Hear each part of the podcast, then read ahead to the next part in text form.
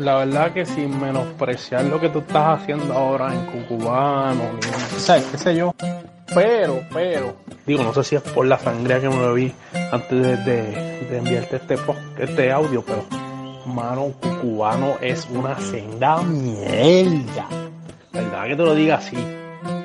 A teorizar me gusta. He escuchado dos y, y ya voy, ya estoy, estoy escuchando el tercero escuchándolo me siento hasta que soy inteligente y todo, sabes.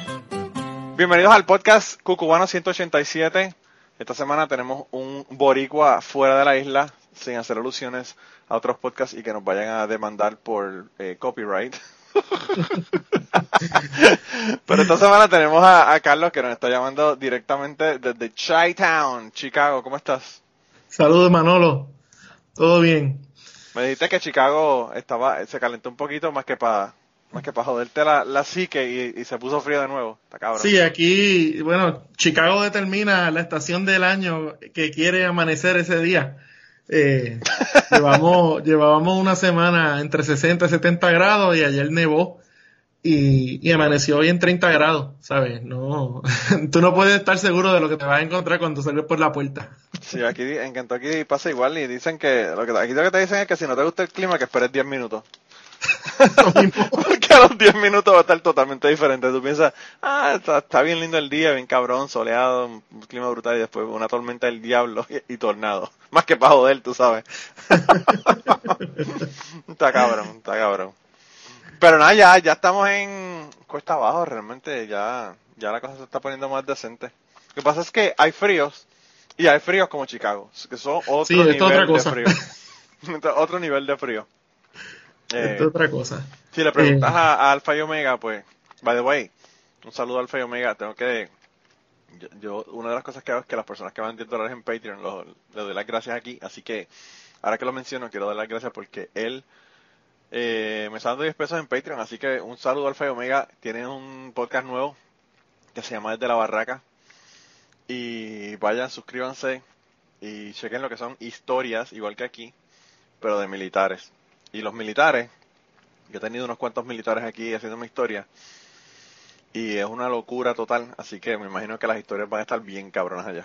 Así que un saludo, un abrazo a, al Alfa, que estuvo dos semanas aquí contándonos en los bochornos. Y, y de verdad que, que vayan allá y chequense el podcast de él. Pero anyway, el caso es que, que Alfa y Omega te diría que tú estás ahí caliente porque él está en Alaska, entonces ya tú sabes. Sí. Eh, allá cae nieve hasta, hasta julio.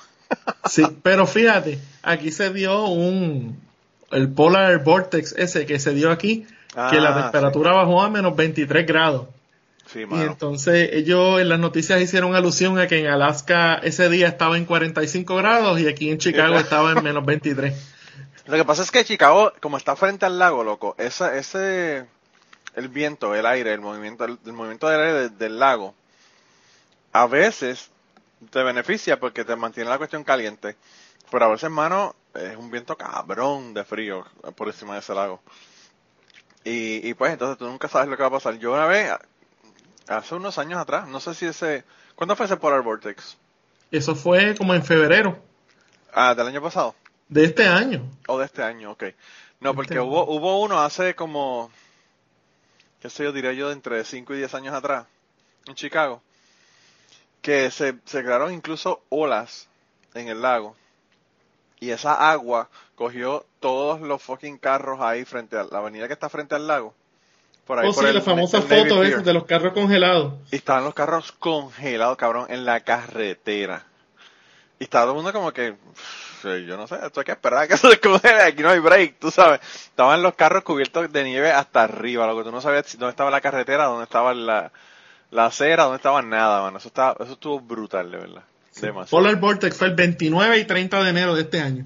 Diablo. Y tú ahí gozando. Yo tuve que ir a trabajar los dos días. oh, Salir de diablo. mi casa, montarme, porque yo traté de prender mi, mi, guagua con un remote starter, no prendió. Tuve que bajar y prender la manual y no sonó muy linda, que digamos, y tuve que tirarme a la calle dos días a trabajar. Yo tengo un pana que aquí cayó hielo, o sea, cayó freezing rain, ¿verdad? Y se convirtió en hielo. Y el cabrón me dice que cuando salió de la caja tuvo que mear la perilla de la puerta del, carro para poder abrirlo. para descongelar el hielo. No tenía nada para descongelar el hielo de la perilla. Y cogió sacó el bicho y la, lo mejor para, para descongelarlo. Y digo, bueno, eso es un momento de desesperación triste, ¿verdad? Te coges una exposición deshonesta solamente por estar tratando de, de abrir tu carro para irte a tu casa, ¿tú sabes? Eso es así. Está cabrón. Este, esto es otro, otro tipo de frío, otro tipo de clima. Sí, se mete, se mete bien brutal. Aquí ha habido frío, pero eh, aquí ha habido momentos en los que ha estado a menos 5, menos 10. Pero, pero mano, Chicago, eso es todos los años, tú sabes. Sí. No Uno, no se, uno se, se empieza a acostumbrar, uno se empieza a acostumbrar, empiezas a, a acostumbrarte a, a bajar la temperatura, a, operar en temperaturas más bajas, a, a estar seis meses del año prácticamente en tu casa. Yo creo que a mí me pasa porque yo ahora mismo cuando voy a Puerto Rico, eh, de verdad que el calor es, es agobiante eh, para mí. No sé, como que ya no lo, no lo tolero de la manera que lo toleraba antes. Antes yo tam- también lo odiaba, pero ahora es una cuestión de no tolerarlo. Está demasiado cabrón. ¿Cuánto tiempo tú llevas por acá por Chicago? Yo lo que llevo es como alrededor de un año y me, un año, no, van a ser dos años ya casi, casi dos años. O sea que tú arrancaste justo antes de que María te volara para el carajo. No, no, no, yo, yo arranqué después de María. ah, ok. Eh, yo para María no estaba en Puerto Rico. Yo estaba con, yo estaba en New Jersey con mi antiguo trabajo. Eh, estaba en un training allá y tenía mi familia que iba a volar hacia Nueva York para celebrar el cumpleaños de mi hijo allá en Nueva York. Y ellos viajaban dos días después del huracán. Oh, Con- wow. Además de esta decir que el vuelo se canceló. Sí, Yo estuve allá alrededor de 8 a 10 días eh, sin poder bajar para Puerto Rico. Y, y pues fue después del huracán, que después que llegué a, Puerto Rico, la realidad después del huracán, que, que pues tomamos la decisión de, de salir del país. Sí. Bueno, fueron muchos los que se fueron. Hoy vi un artículo en el Nuevo Día diciendo de que son muchos los que quieren regresar y yo como que una cosa es querer regresar y otra cosa es regresar. Sí, yo quiero regresar a ver a mi familia y eso, pero no puedo, no puedo regresar a vivir, no, no, no me veo regresando para vivir por el momento. Pues yo le digo eso a la gente y la gente me dice que estoy cabrón, pero mano, es que como tú como, como estábamos diciendo antes de comenzar a grabar, está brutal eh, cómo está la calidad de vida en Puerto Rico, mano, gracias a- a- al despelote del gobierno y ¿verdad? Y el despilfarro de dinero y cómo están las calles y cómo está todo, mano, está cabrón, de verdad, no hay trabajo. Eh, a mí me da una pena brutal, mano, porque cuando yo me fui de Puerto Rico, yo me fui en el 2002, pues estamos acabando de salir de la, de la burbuja imaginaria de, de, de, de buena administración que supuestamente tenía Rosselló, ¿verdad? Sí.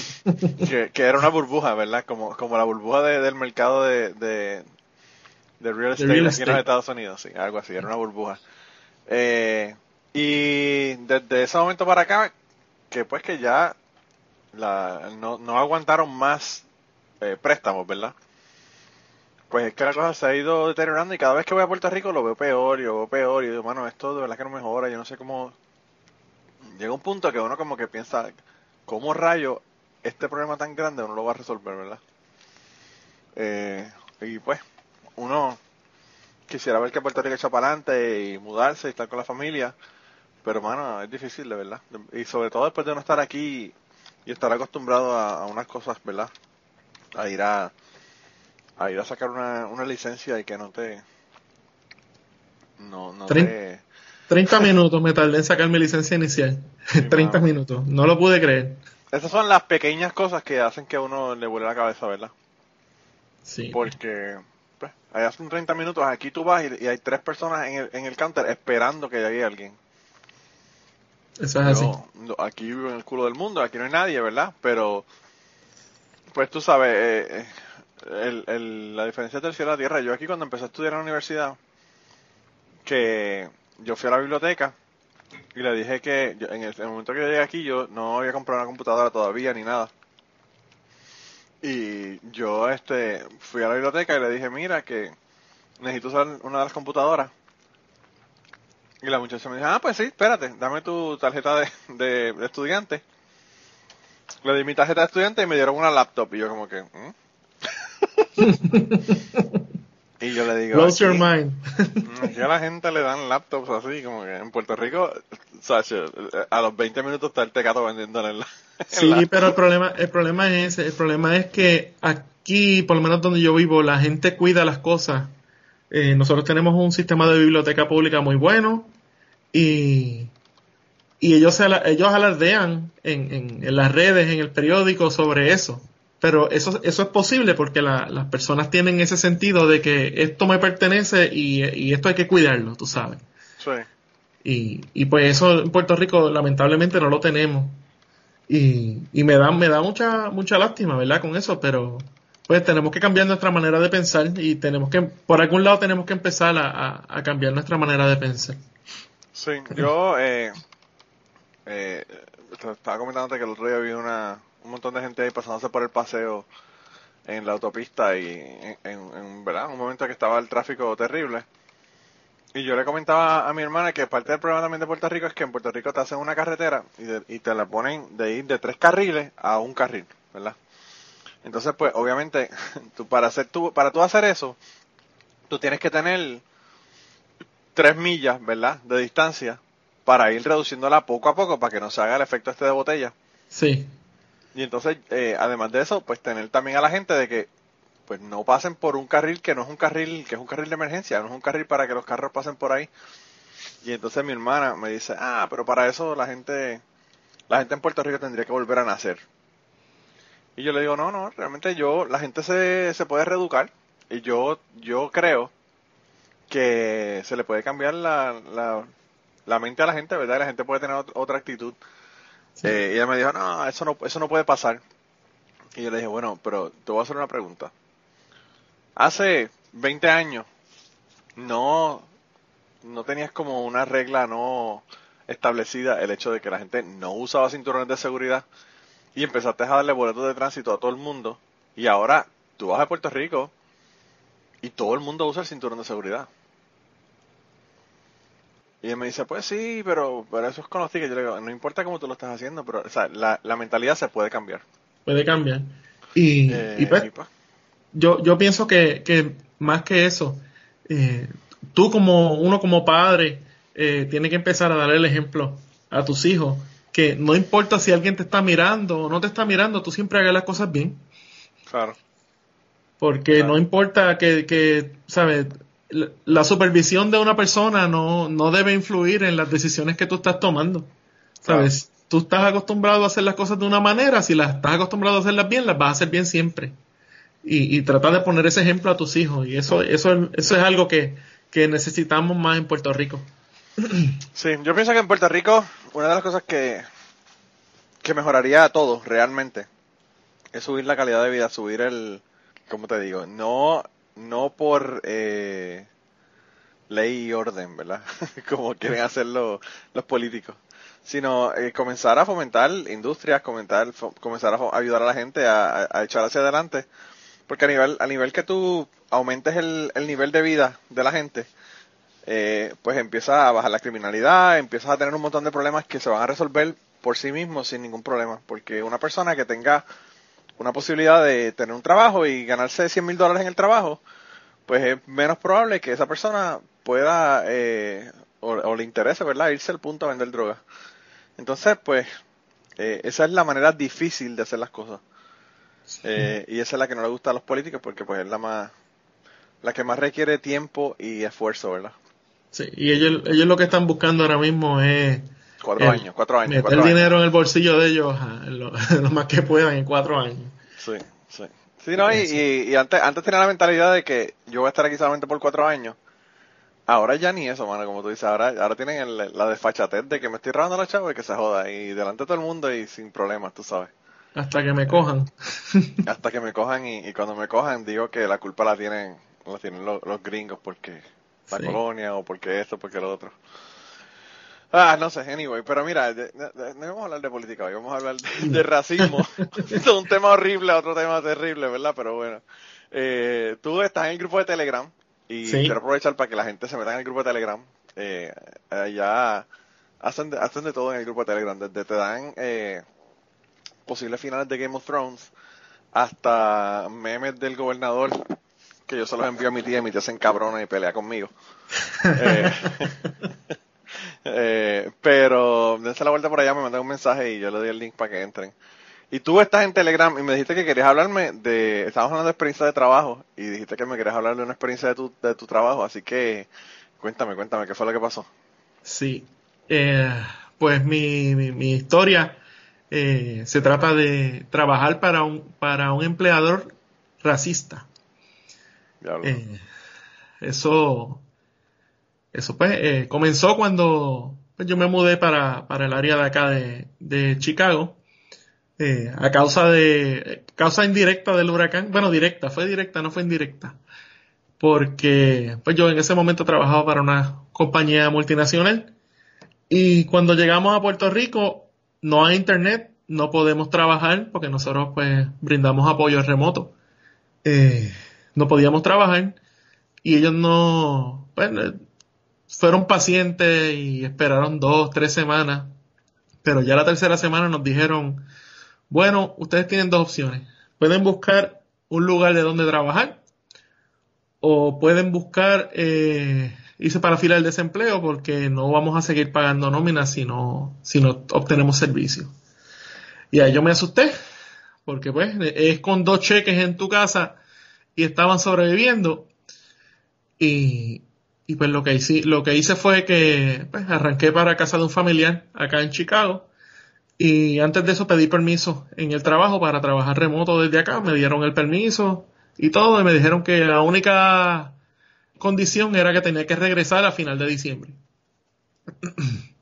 Pues yo llevaba ya un tiempo buscando trabajo en Estados Unidos eh, no había tenido pues la oportunidad de, poderme trasladar a Estados Unidos y esperar al proceso de entrevista y, eso, pues nada, seguí trabajando para la, multinacional remoto y cuando terminaba de trabajar, ahí mismo cerraba la computadora del trabajo, abría mi computadora personal y empezaba a buscar trabajo local.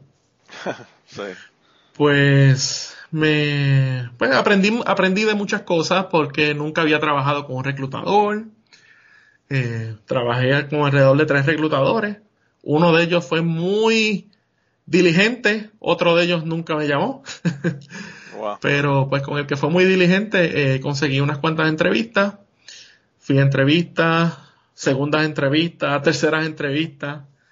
Y ya al final pues quedaban dos compañías que las dos estaban interesadas y, pues la que yo quería trabajar para ellos en realidad, pues me hizo una oferta eh, bastante buena de trabajo y, y pues con eso, con ellos me fui.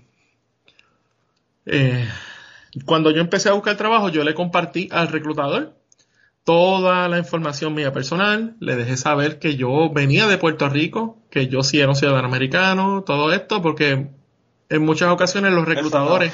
Eso no, no, lo puedes dar por sentado de que ellos no lo saben. no, saben, te preguntan cuál es tu estatus migratorio. Si yo, mira, yo no soy inmigrante, eh, pero tú tienes green card. no, tengo pasaporte americano, yo, yo soy ciudadano americano. O sea, tienes que explicarle, educarlo, no te pueden molestar. Cuando yo fui a, cuando yo fui a, a, a coger mi casa, ¿verdad? El muchacho del banco que me iba a dar el, el, la hipoteca, me llamó y me preguntó que, que yo tenía un dinero en, una cuenta de banco de, de ahorros en Puerto Rico. Y yo le mandé el statement porque, pues, obviamente tú tienes que mandar el statement para decirle que, eso es lo que le vas a dar de down payment y toda la pendeja. Y entonces el muchacho me llamó y me dijo, mira, que cuál era el, el, el currency exchange de dinero gringo a dinero de Puerto Rico. y yo lo que le dije fue, es el mismo de Hawái. Y entonces él me dice, ah, oh, ok, ok, alright, alright, yo chequeo entonces, ok, pues gracias. Y enganchó el teléfono. Yo me imagino que el cabrón tuvo que estar como media hora buscando cuál era el currency de Hawái. Sí. a mí me preguntaron. no entendió que, le estaba diciendo bruto. sí. A mí me dijeron que, eh, que si el diploma mío de la Universidad de Puerto Rico eh, era, era convalidaba como un diploma de una universidad en Estados Unidos. Sí, mano, de verdad que no saben. Yo tengo un pana que, que, que, que en Las Vegas él juega eh, él juega, no, no sé si es Blackjack o qué carajo, pero él hace competencias este, internacionales. Y él vino de Puerto Rico y en Las Vegas le querían quitar una parte del dinero porque, pues, como él era extranjero, pues tenía que sacarle esa parte del dinero.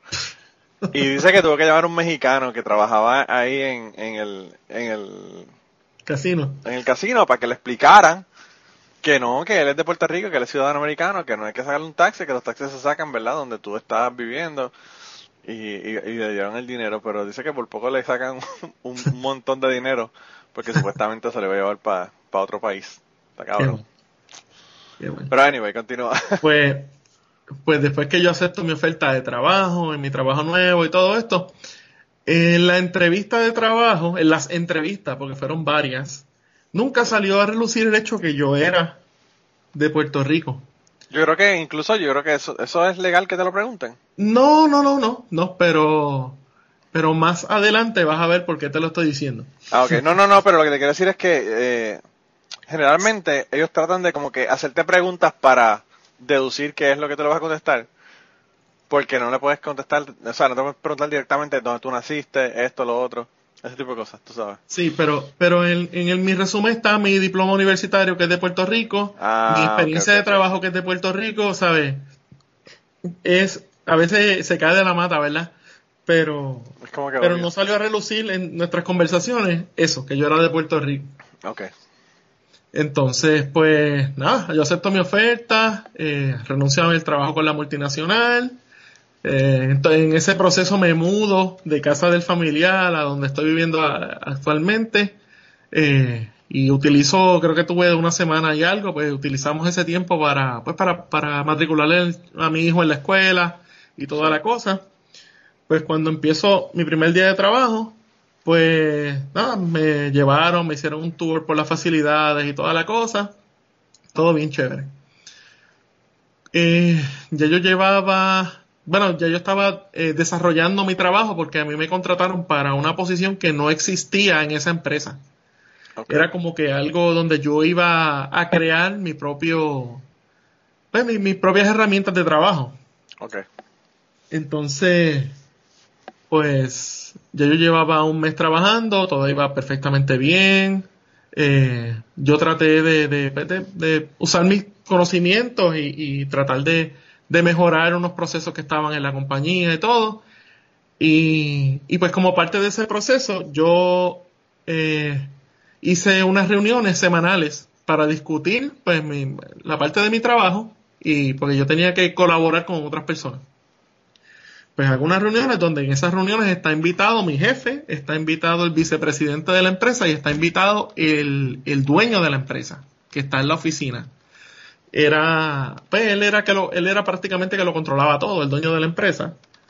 Eh, entonces, pues estamos hablando y algo así, y alguien de la, alguien en la reunión mencionó algo que había pasado en Puerto Rico. En este momento no recuerdo que había pasado pero mencionó algo que pasaba en Puerto Rico y entonces eh, yo inocentemente, ¿verdad? Abrí la boca y yo le dije, sí, yo sé. Eh, yo, vivía allí. yo vivía allí. Y yo creo que ese fue el momento que viró la tortilla en el trabajo, como dice uno. Porque todo el mundo como que, como que dijo, en serio, como que tú eres de Puerto Rico. Y, y pues el mismo dueño de la empresa, me, me, la, la mirada que él me dio en ese momento yo no lo entendí, pero más adelante yo como que caí en cuenta yo, este, este tipo es racista. Pues después de eso, una semana después, eh, yo me doy cuenta de que la actitud de, de mi jefe, de todo el mundo en el trabajo cambió hacia mí. Eh, ya no me estaban proveyendo la información que yo necesitaba a tiempo, tenía yo que pedirla dos, tres, cuatro veces. Eh, ya no era suficiente enviar un email para, pues, para obtener eh, que alguien se moviera, tú sabes. Entonces, pues yo me empecé a dar cuenta y en una de las reuniones como que les pedí ayuda, tú sabes. Les pedí ayuda y les dije, mira, yo necesito que ustedes sean un poquito más diligentes en, en proveerme la información. Y, y el vicepresidente de la empresa que, que, me contestó, me dice, chico, no te quejes, no te quejes de eso. Aquí, aquí por lo menos tú tienes agua y luz. Que, wow, que tú vivías no tiene. clase de cabrón. Y, y, yo me quedé, yo dije, ¿en serio que este tipo me dijo eso? Y, wow. y en ese momento yo no le contesté porque uno no debe, un, tú no debes tomar decisiones cuando estás molesto. Claro. Llevaba ya dos meses en el trabajo, yo necesitaba el trabajo.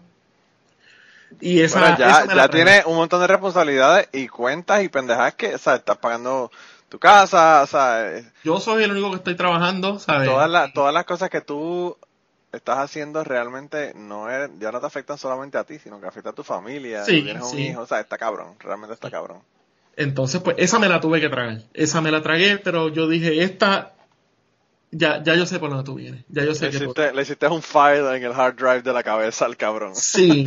empezar, esa, a meter, me, empezar a meter cosas. Esa me dolió, sí, esa me dolió. Me dice, no te quejes de eso, chicos, aquí por lo menos tú tienes agua y luz. Entonces, pues después de eso, todo fue cuesta abajo. Yo llegaba por la mañana, decía buenos días a todo el mundo. Nadie me contestaba los buenos días. Eh, wow. Mi jefe fue eh, reduciendo el scope de mi trabajo. Eh, yo me contrataron para hacer ciertas cosas, pero él habló conmigo y me dijo, mira, esto y esto, pues no vamos a necesitar que tú lo hagas, porque pues vamos a, vamos a repensar las cosas.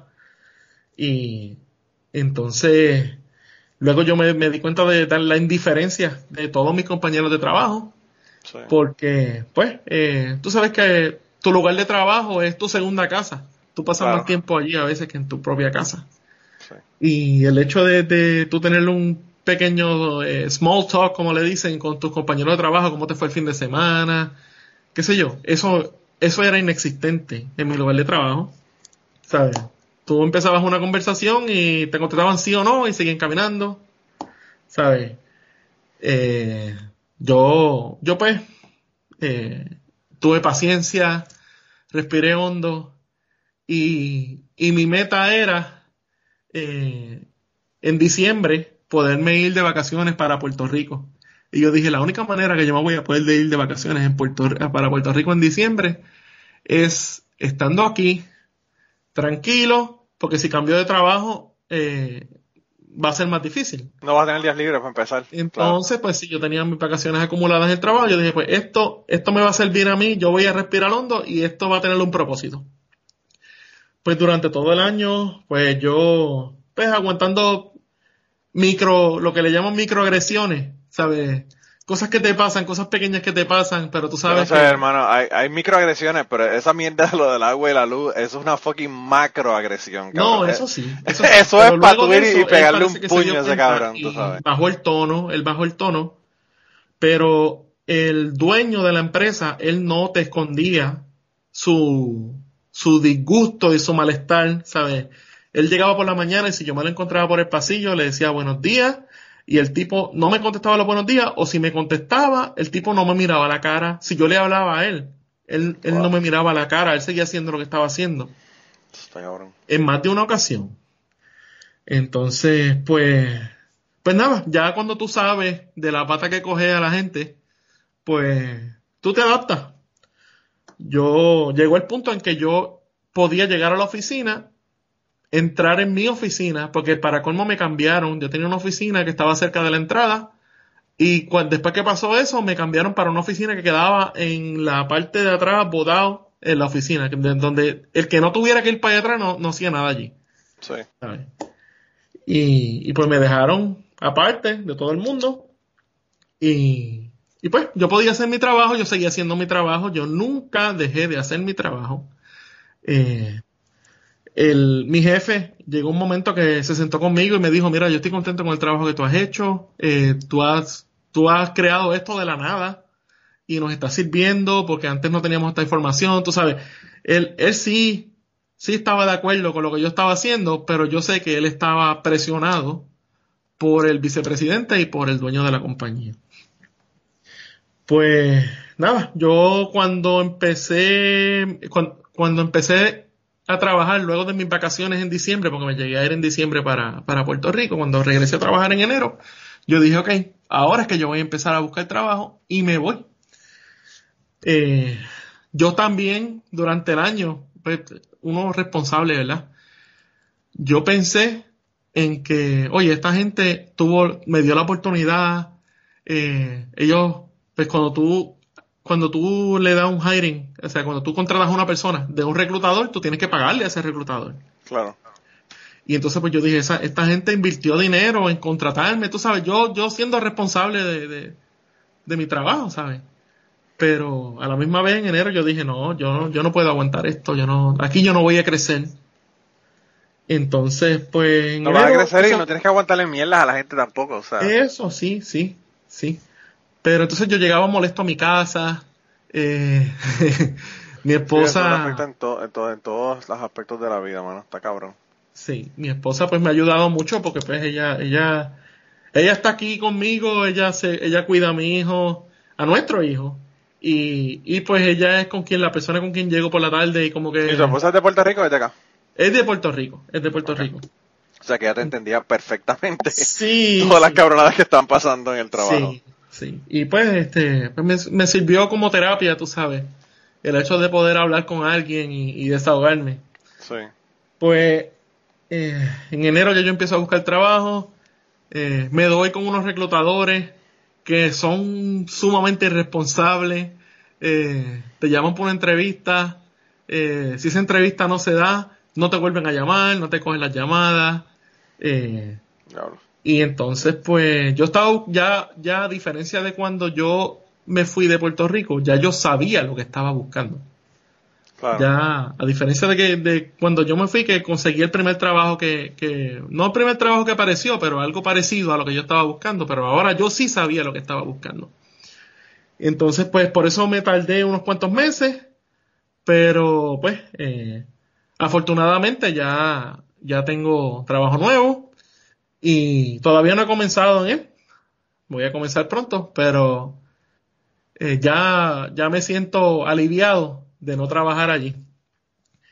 Pero, pues, hasta el último momento, cuando, cuando ya yo entregué mi, mi carta de renuncia, que yo no renuncié inmediatamente, yo le di un periodo de tiempo a ellos Claro. para renunciar, pues yo noté que la actitud de mis compañeros de trabajo comenzó a cambiar, Manolo Comenzó a cambiar. Cuando todo el mundo se enteró que yo había renunciado, comenzaron a cambiar.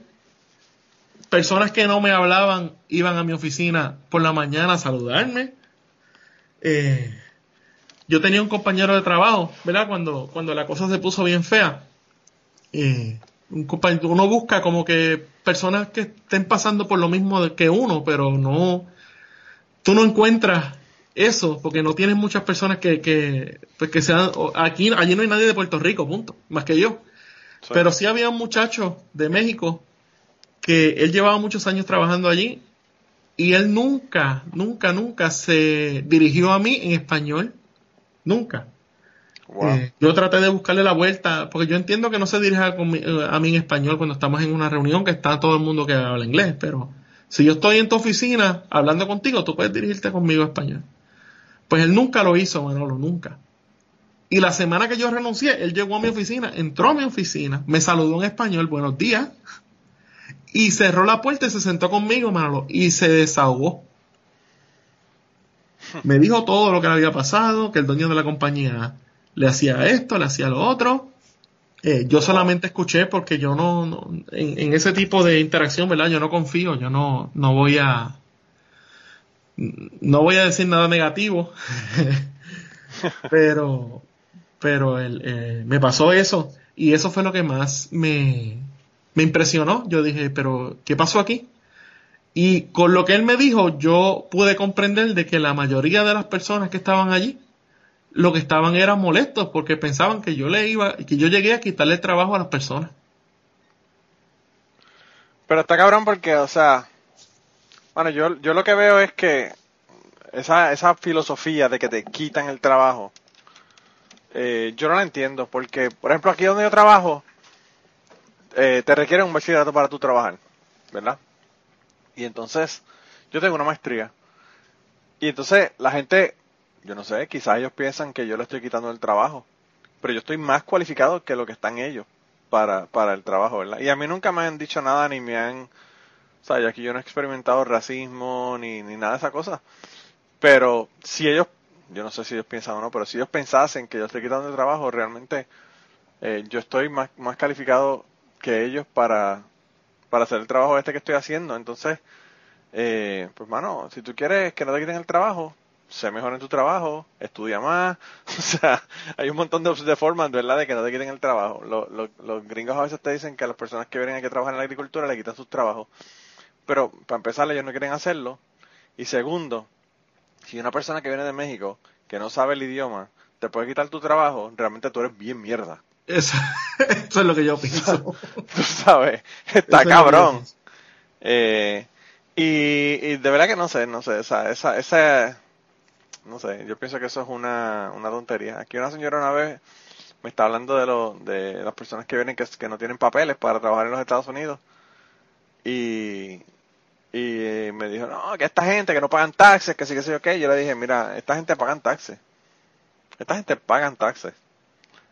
Esta gente lo que están es no recibiendo beneficios por los taxes que pagan. Eso es así porque ellos tienen un seguro social que a lo mejor no es ni de ellos. Claro, y están pagando el seguro social a otra persona. Claro.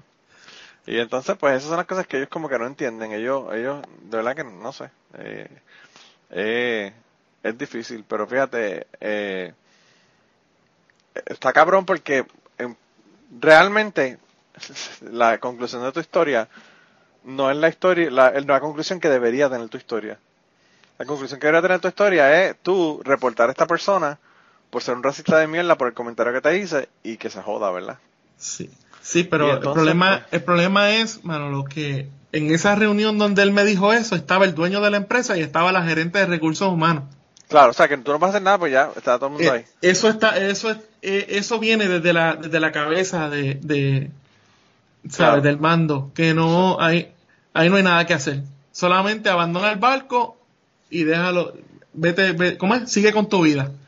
Porque, Y lo que está cabrón realmente es que, eh, no sé, yo, yo pienso que en el caso, en ese caso, por ejemplo, que tú dices que la cosa más, más brutal que te dijeron fue esa y después como que bajó un poco la cosa probablemente bajó la cosa porque la de recursos humanos le dijo, cabrón, no pueden demandar, no seas hijo de puta, tú sabes. Y quizás por eso bajó la, bajó la, guardia. A lo mejor, a lo mejor, pero... Eh, porque independientemente de que sean o no sean racistas, las personas de recursos humanos están para proteger el billete de la compañía y saben cómo las, las leyes protegen a la gente, así que probablemente le dijeron, mira, cógelo, cógelo suave con los comentarios, ¿verdad? Sí, pero lo, eh, como te digo, él pensó que lo estaba haciendo a manera de chiste, porque eso fue un chiste cuando él lo dijo, tú sabes. El único que no se rió fui yo. Y claro, y probablemente todo el mundo, eso te iba a decir, probablemente todo el mundo se rió menos, menos tú. Sí, y, y, la pendeja no es esa, la pendeja es que eh, a veces la gente no se da ni cuenta de, que son racistas. Aquí me pasó un, un, compañero hablando de los negros aquí en mi trabajo, yo lo reporté, y cuando lo llamó el de recursos humanos, él dijo, ay, yo no sabía que decirle que decirle simio a un negro era algo racista. Ajá, santo. Y yo, cabrón, tú eres loco, hijo de puta. Sí. O sea, what the fuck. Yo toda mi vida he hecho lo mismo, yo no sabía que eso estaba mal. Sí, es como que a mí, a mí nunca me han dicho que decirle simio a los negros es algo malo. Es como que, mano, ¿qué, qué nivel de racismo tan cabrón tú tienes que tener que tú no te das cuenta ni siquiera que estás siendo racista, tú sabes. Entonces. Yo imagino que él pues, pensó, yo imagino que él pensó que yo no iba a decir nada porque pues realmente yo no soy negro. Y él pensó, pues este tipo no lo afecta, ¿verdad? Sí. eh, pero that's, not the way it goes. Conmigo. A todo esto, eh, habían veces que al principio, bueno, al principio cuando yo hacía las reuniones, la mano de obra de ellos eh, es casi toda eh, mexicana. Sí. Y, y ellos se referían a los empleados como, como, como bruto, ¿sabes? Ellos no saben la palabra bruto, ellos lo, lo que usaban era analogía de que era una, una, un saco de piedras, que ellos eran un saco de piedras. Ah, un eh, dumb as a, as a bag of rocks. Sí, eso es, esa era la analogía que ellos utilizaban. Y en una, en una yo le dije que yo no me sentía cómodo con, con eso, con esa analogía. de la reunión, que aquí, estamos, aquí estamos para discutir eh, hechos y situaciones de los procesos, no, no para, para darle epítetos negativos a la gente. Sí. Y, y eso, pues, después, de la, después se calmó, en las reuniones no volvió a pasar. eso, pero lo hicieron en más de una ocasión. Wow. Y, y entonces te quería contar de la, pues de mi último día de trabajo. Ok. que ya cuando, pues cuando ya yo estaba por salir, eh, la gerente de recursos humanos me, me pidió hacer la entrevista de salida.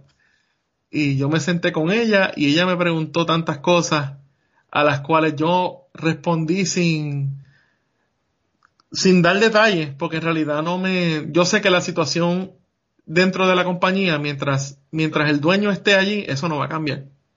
Eso Claro. no va a cambiar. Y El luego problema, el problema con el dueño, el problema con el dueño es lo que pasa con el problema en los Estados Unidos con Donald Trump. Cuando la cabeza está jodida, la gente que están debajo se creen que pueden hacer lo que le da la gana. Sí. Y probablemente eso es lo que pasa en tu trabajo también. Que todos los que son racistas debajo del tipo dicen, bueno, pues, si eres racista, pues por el carajo, yo también puedo hacerlo y, yo- y no va a pasar nada, ¿entiendes? Sí. Entonces, pues, el, el lenguaje poco profesional que utiliza, eh, u- él ha utilizado un lenguaje bien poco profesional en las reuniones, cuando está reunido con la gente, cuando está, eh, no sé, en, en su diario vivir. Él no le importa que tú estés en un ambiente profesional. Eso tú lo puedes hacer en tu vida privada, en tu casa si quieres. Pero en tu trabajo tú no, tú no puedes llamarle, este, no puedes decirle fuck you a un empleado todos los días, ¿sabes? Cuando el empleado te dice algo que tú no quieres escuchar, Ya, ¿sabes? Eh, está cabrón. eh, es algo serio. Entonces, finalmente, cuando yo recogí las cosas para irme, yo fui bien cordialmente donde mi jefe, porque el dueño de la compañía no estaba en la, en la, en la, en la oficina. Voy donde mi jefe, que está reunido con el vicepresidente en su oficina, y Oh, voy y me los saludo a los dos cordialmente. Yo respiré hondo y les dije gracias por la oportunidad que me dieron. eh, les deseo mucho éxito. eh, y de- les agradezco de nuevo por, su- por la oportunidad que me dieron. Y el vicepresidente mira el reloj, porque yo me tenía que, ese día, yo había hablado ya con mi jefe que me tenía que ir temprano, porque pues tenía una situación personal que tenía que salir. Y el vicepresidente mira el reloj y me dice, es que todavía no es tu hora de salir. Mi último Wow. día de trabajo, cuando él sabía que ya yo me iba. Mira el reloj me dice que todavía no es tu hora de salir. Y yo le digo, esto ya está hablado con mi, con mi supervisor, que está allí al lado de él, con mi jefe. Sí. Y yo le dije, y sí, para mí ya es hora de salir. Y así mismo, viré la espalda y seguí caminando por la puerta. Espero que sea la última vez que estoy allí, allí adentro. Lo que le tienes que decir es, bóteme, cabrón. Un poco usted no, No, pero ya, ya cosas, tú sabes, eso dice mucho de ti. No, Eso- no, lo definitivamente. que él me hizo a mí dice mu- habla mucho más de él de lo que habla de mí. Ah, no, definitivamente, definitivamente. Así que yo lo dejé con esa. Yo te lo digo en, en, en jodedera, realmente eh, uno, con esa gente uno tiene que, uno no puede bajarse al nivel de ellos, mano, uno no puede bajarse al nivel de esa gente. Porque, pues, eh, realmente, eh, no sé, uno, uno tiene que tener unos estándares y, y no dejar que, que la gente lo, lo, lo baje a esos niveles. Sí. Eh, Y, Pero y pues está no, cabrón. no- uno no, hay cosas a las cuales uno no se debe acostumbrar. Eh, porque una de las cosas que, que, que me, me, dije, me dijo mi compañero de trabajo es que ya él estaba acostumbrado a la manera a la cual él trataba a las personas. Y yo le dije, ¿tú sabes qué? Que esas cosas son las mismas a las cuales uno no se debe acostumbrar. Porque tú no debes bajar tus estándares por culpa de otro. claro. Sí, está cabrón. A mí yo... Bueno, ese cuento no lo voy a hacer. Lo voy a hacer. Ese cuento te lo voy a hacer cuando terminemos de grabar. Sorry, hay historias en cubano que yo no las cuento. eh, porque envuelven a terceros, pero yo les cuento, le cuento después. después, te cuento a ti después. Eh, sí, yo pienso que, que uno, hay un- uno tiene que preguntarse qué beneficio uno va a tener de hacer algo. Y a veces el beneficio es, me voy a sentir bien de mandar por el carajo a este tipo, ¿verdad? Eh, y realmente uh, no es un beneficio, es un beneficio que sea productivo para tu vida, ¿verdad? y eso aparte es de que- temporero porque tú te sientes bien en el momento y después tú dices, ¿qué hice? Claro, claro, claro. Eh, no, yo pienso que, yo pienso que independientemente, eso eh, va, va a hablar de ti a nivel de tu, de tu, de tu reputación, ¿verdad? Dentro de tu campo. Eh, yo no sé si en, tu trabajo cuál sea la, posibilidad de que esto pase, pero pues ahí, por ejemplo, yo trabajo en una planta que fabrica PVC aquí, una planta química, y aquí hay, qué sé yo, eh, 12, 15 plantas alrededor de donde yo trabajo que tienen diferentes tipos de, fabrican diferentes tipos de químicos. Y si yo fuera a irme de esta planta por alguna razón, aunque no tenga un trabajo en las plantas que están alrededor de donde, donde yo estoy, yo sé que me voy a ir de manera cordial porque eso puede afectar mi reputación con posibles empleadores en el futuro, ¿verdad? Eso es correcto. Y entonces esas son las cosas que también uno a veces no contesta o dice cosas o hace cosas y, y pues no se da cuenta de que eso, todo eso se, se habla, ¿verdad? Yo se lo decía a la gente cuando yo daba clases de buceo en Puerto Rico, eh, los, los eh, instructores de buceo decían, ah, para el carajo, que sí, que sí, qué. Para el carajo no, mano, este tipo va a hacerse buzo en otro lado y a todo el mundo que vea va a decirle, este instructor es un cabrón. Sí. Por eso es que uno tiene, tú no tienes que ser un profesional ante todo. Claro, claro. Y pues, eh, en ese sentido yo pienso que, que pues a veces uno tiene unas satisfacciones emocionales por mandar para el carajo a la gente, pero pues realmente no le, no le dan beneficio a largo plazo. Ellos eh, perdieron un buen, ellos, yo entiendo que ellos perdieron un buen empleado por, por estar con eso. Y entonces cuando yo me aseguré, ya que había pasado por eso, ¿verdad? Que cuando me entrevisté con mis, con mis actuales empleadores, yo me preocupé por decirle a ellos de dónde yo venía, qué era lo que yo era. Por si no, si ellos no quieren emplear a, alguien de Puerto Rico, mira, no lo hagas, ¿sabes? No tienes que hacerlo. Y, y en cambio, obtuve feedback positivo de ellos, el que yo me encuentro en un lugar donde no hay muchas personas que hablen español. Y ellos me dijeron, eso es un plus en tu resumen, porque tú estás en un lugar donde casi nadie habla español y nosotros tenemos muchos negocios con plantas en México y vamos a necesitar una persona que nos ayude con eso. Claro, claro. Que pues eh, en ese en ese sentido pues fue positivo yo dejarle saber a ellos que de dónde yo venía, qué es lo que yo soy y pues para para evitar pasar por la misma situación nuevamente. No, esa es la otra que que tú puede que no le digan nada, eh, la gente son unos racistas y, en, un año tengas que estar buscando trabajo de nuevo porque no puedes soportar el asunto. Sí, pero el ambiente es diferente porque pues cambié de una corporación, de un, de un negocio pequeño a, un, a una multinacional de nuevo. Entonces pues ahí en, en esas, en esas empresas multinacionales eh, se basan en la diversidad, en el respeto, en, en otras cosas. Claro. Eh, que, que pues es, es, menos probable que tú sufras un racismo generalizado de parte de, de, la gerencia, de tu jefe o lo que sea. Sí, sobre todo, ¿verdad? Con, con, cuando tú estás trabajando con compañías que son eh, más pequeñas y que es una persona que es el dueño, pues hay un montón de cosas que se permiten y que, y que se dejan pasar porque es un dueño, ¿verdad? Que cuando tú tienes una compañía que es más grande. Yo, eh, la compañía de trabajo es grande con cojones. es grande con cojones. Realmente, o sea, estamos hablando de que cuando yo comencé, la compañía tenía 15 plantas en todo el mundo. Y desde que yo comencé hasta ahora, son como, han pasado, ¿qué? 12 años, 12 eh, años el primero de mayo. Eh, han adquirido como, como 20 plantas más. Ahora mismo, el, de los productores de PVC en los Estados Unidos, mi compañía es la segunda, después de Dow Chemicals, para que tengas una idea. Que, que Dow Chemicals es, grande con cojones. Sí. Eh, y entonces, pues, pues eso yo pienso que es una ventaja en ese sentido, ¿verdad? En el sentido de que ellos trabajan eh, protegiendo su reputación eh, desde arriba, ¿verdad? Entonces yo, cuando yo llamé de que el tipo hizo los comentarios racistas en mi trabajo, eh, el de HR me llamó, pero inmediatamente y al otro día me dijo, mira, ya hablé con él, ya resolví esto, lo otro. Eh, o sea, que, que no comen mierda cuando, cuando se trata de este tipo de cosas, sobre todo, ¿verdad? Porque ellos también están protegiendo su, su reputación y su dinero, ¿verdad? Porque tú puedes demandarlos por eso. Eh, pero cuando son compañías grandes, como que hay más, hay más cabezas y menos posibilidad de que una de esas cabezas sea racista y, y que si es la única, ¿verdad? Pues te jodiste. Pero si hay muchas cabezas y una de ellas es racista y las otras no, pues realmente la cosa no procede, ¿verdad?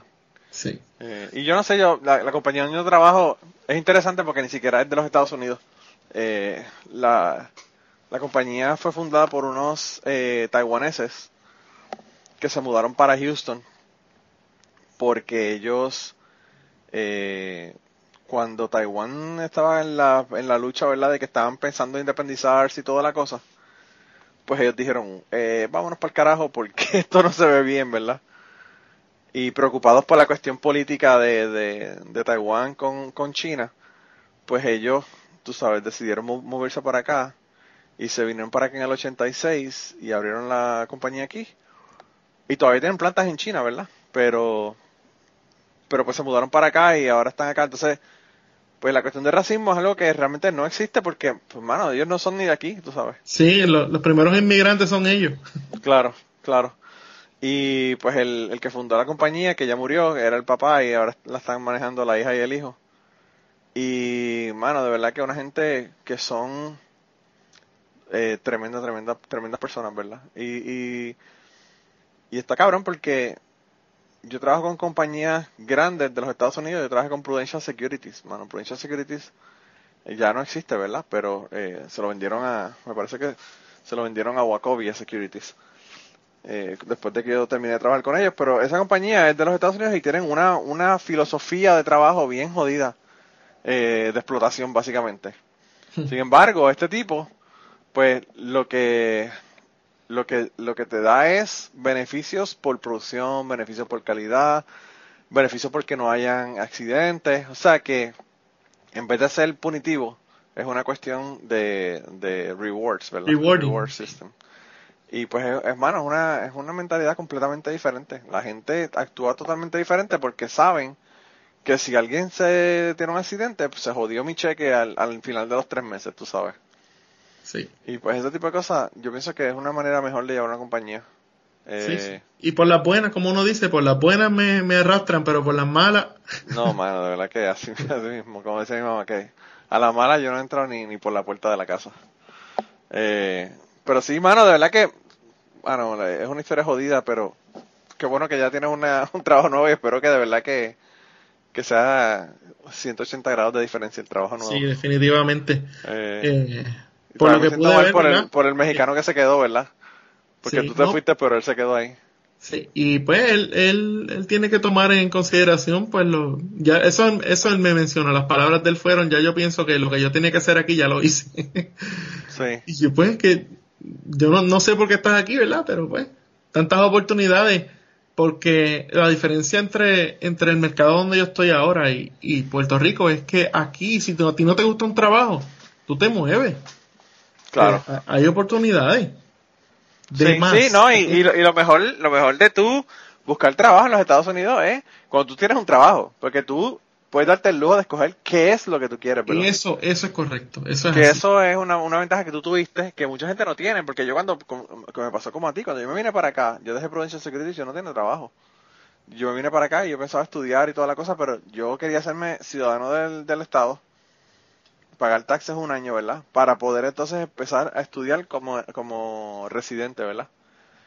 Porque la diferencia eran como, qué sé yo, yo creo que las personas que no eran residentes del Estado pagaban como 6 o 7 mil dólares al semestre más que las personas que eran residentes. Y yo lo que dije fue, pues yo no tengo prisa por hacer la maestría, trabajo un año, cuando pague los taxes voy y, entonces me matriculé. Y eso fue lo que hice. Y, y yo no tenía trabajo y, y conseguir trabajo enseguida, pero pues tú sabes, cuando tú tienes trabajo y estás buscando otro trabajo, es súper cómodo porque pues tú sabes, las cuentas están cubiertas. Sí, sí. El problema es cuando uno lo votan y uno no tiene el trabajo para... Eh, eso era lo que yo no quería que me pasara, porque yo dije, un día, un día, el tipo este va a llegar de, de, de mala y me va a decir, bueno, te tienes que ir. Claro. Y, no, y la, y la otra cosa es que, la otra cosa es que también ellos estaban eh, como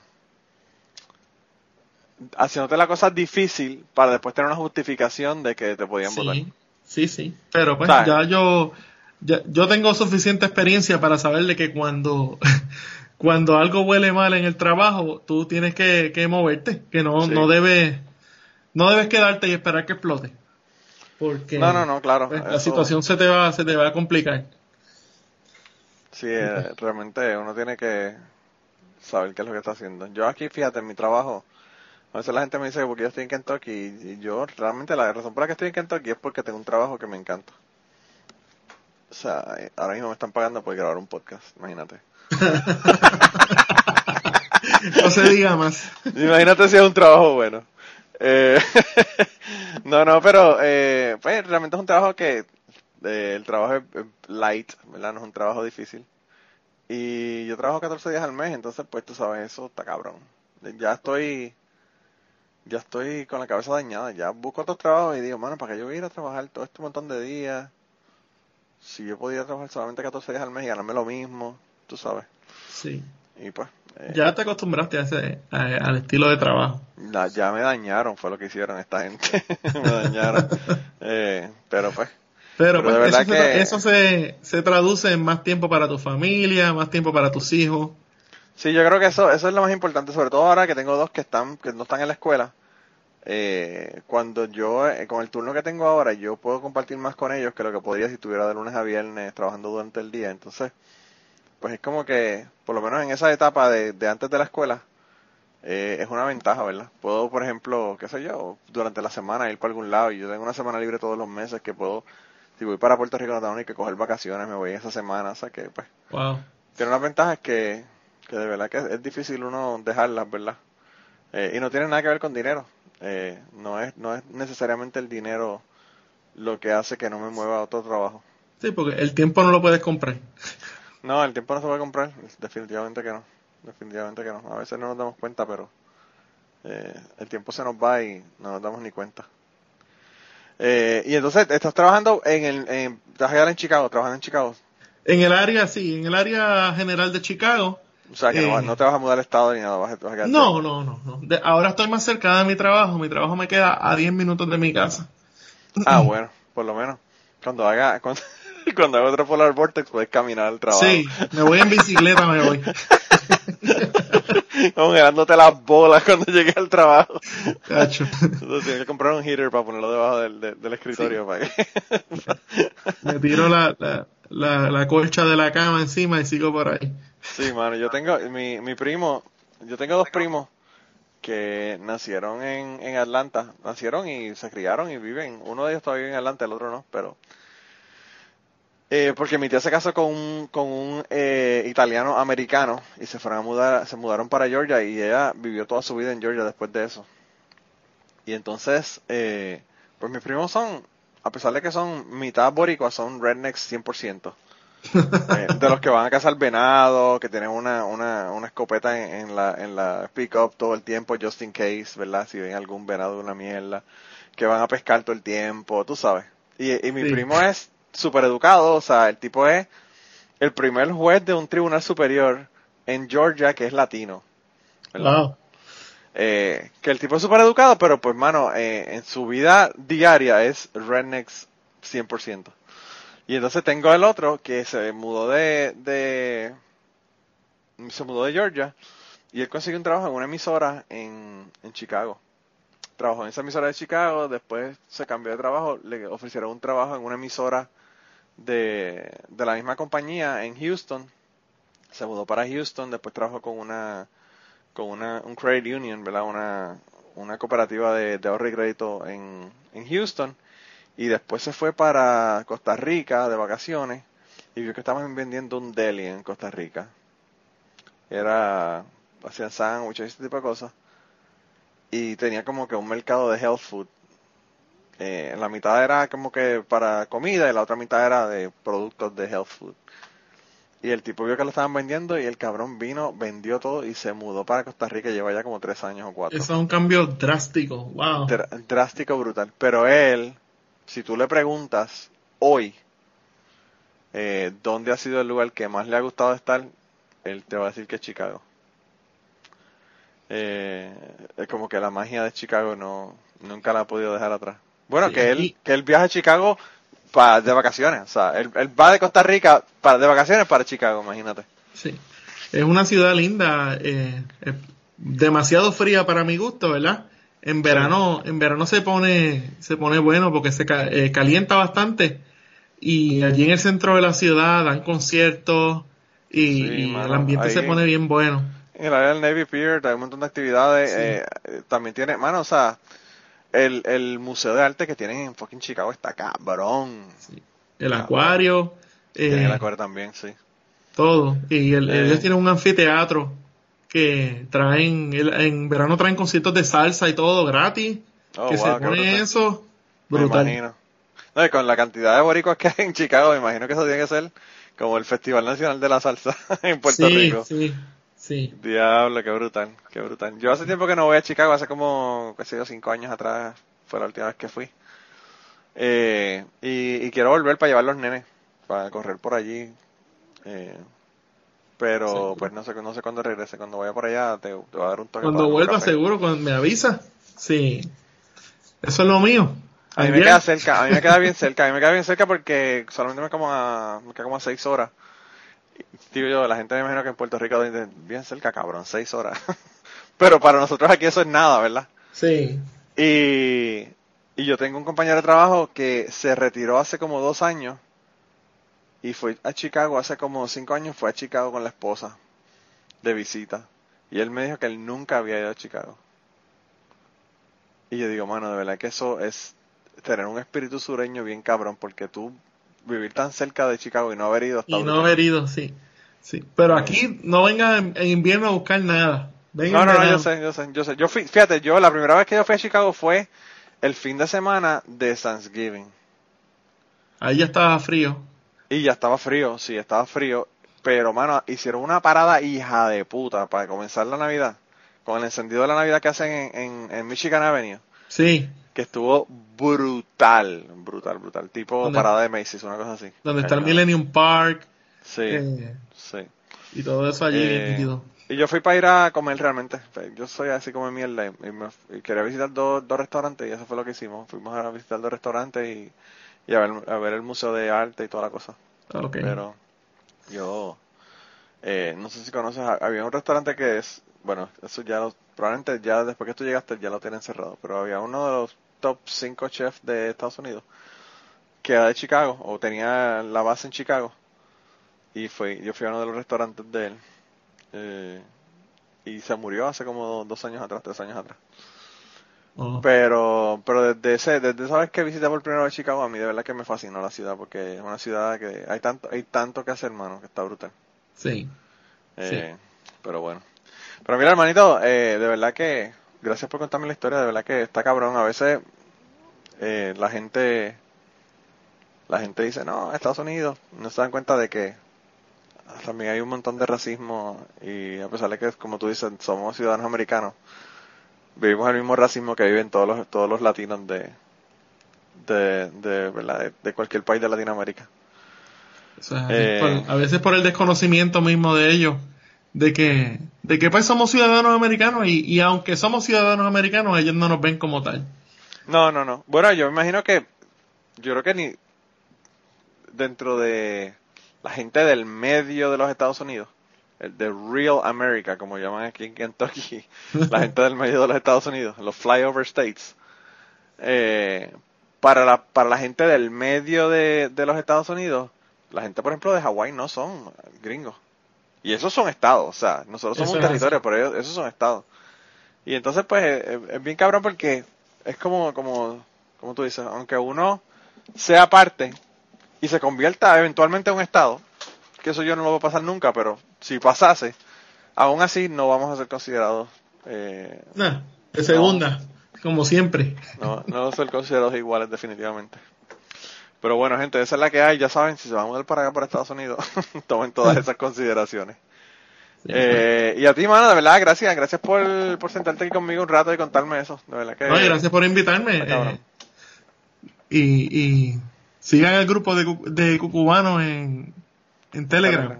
Sí, vengan para acá, vengan para acá. Come, come, to the dark side, como ya le digo a la gente. hay un montón de podcasteros y un montón de podcasters, de, de, de podescuchas. Así que eh, la pasamos cabrón, la pasamos cabrón. A veces son demasiados los mensajes, pero pues eh, vale la pena. Para eso está el botón de mute. así, mismo. Yo lo tengo, yo lo tengo en mute todo el tiempo. Pero pues veo el, veo el numerito y, y veo que sigue creciendo y creciendo y creciendo y como que fuck. Tengo que estoy ver qué que. Tengo que ver qué es lo que está pasando porque generalmente es algún bochinche bueno, ¿verdad?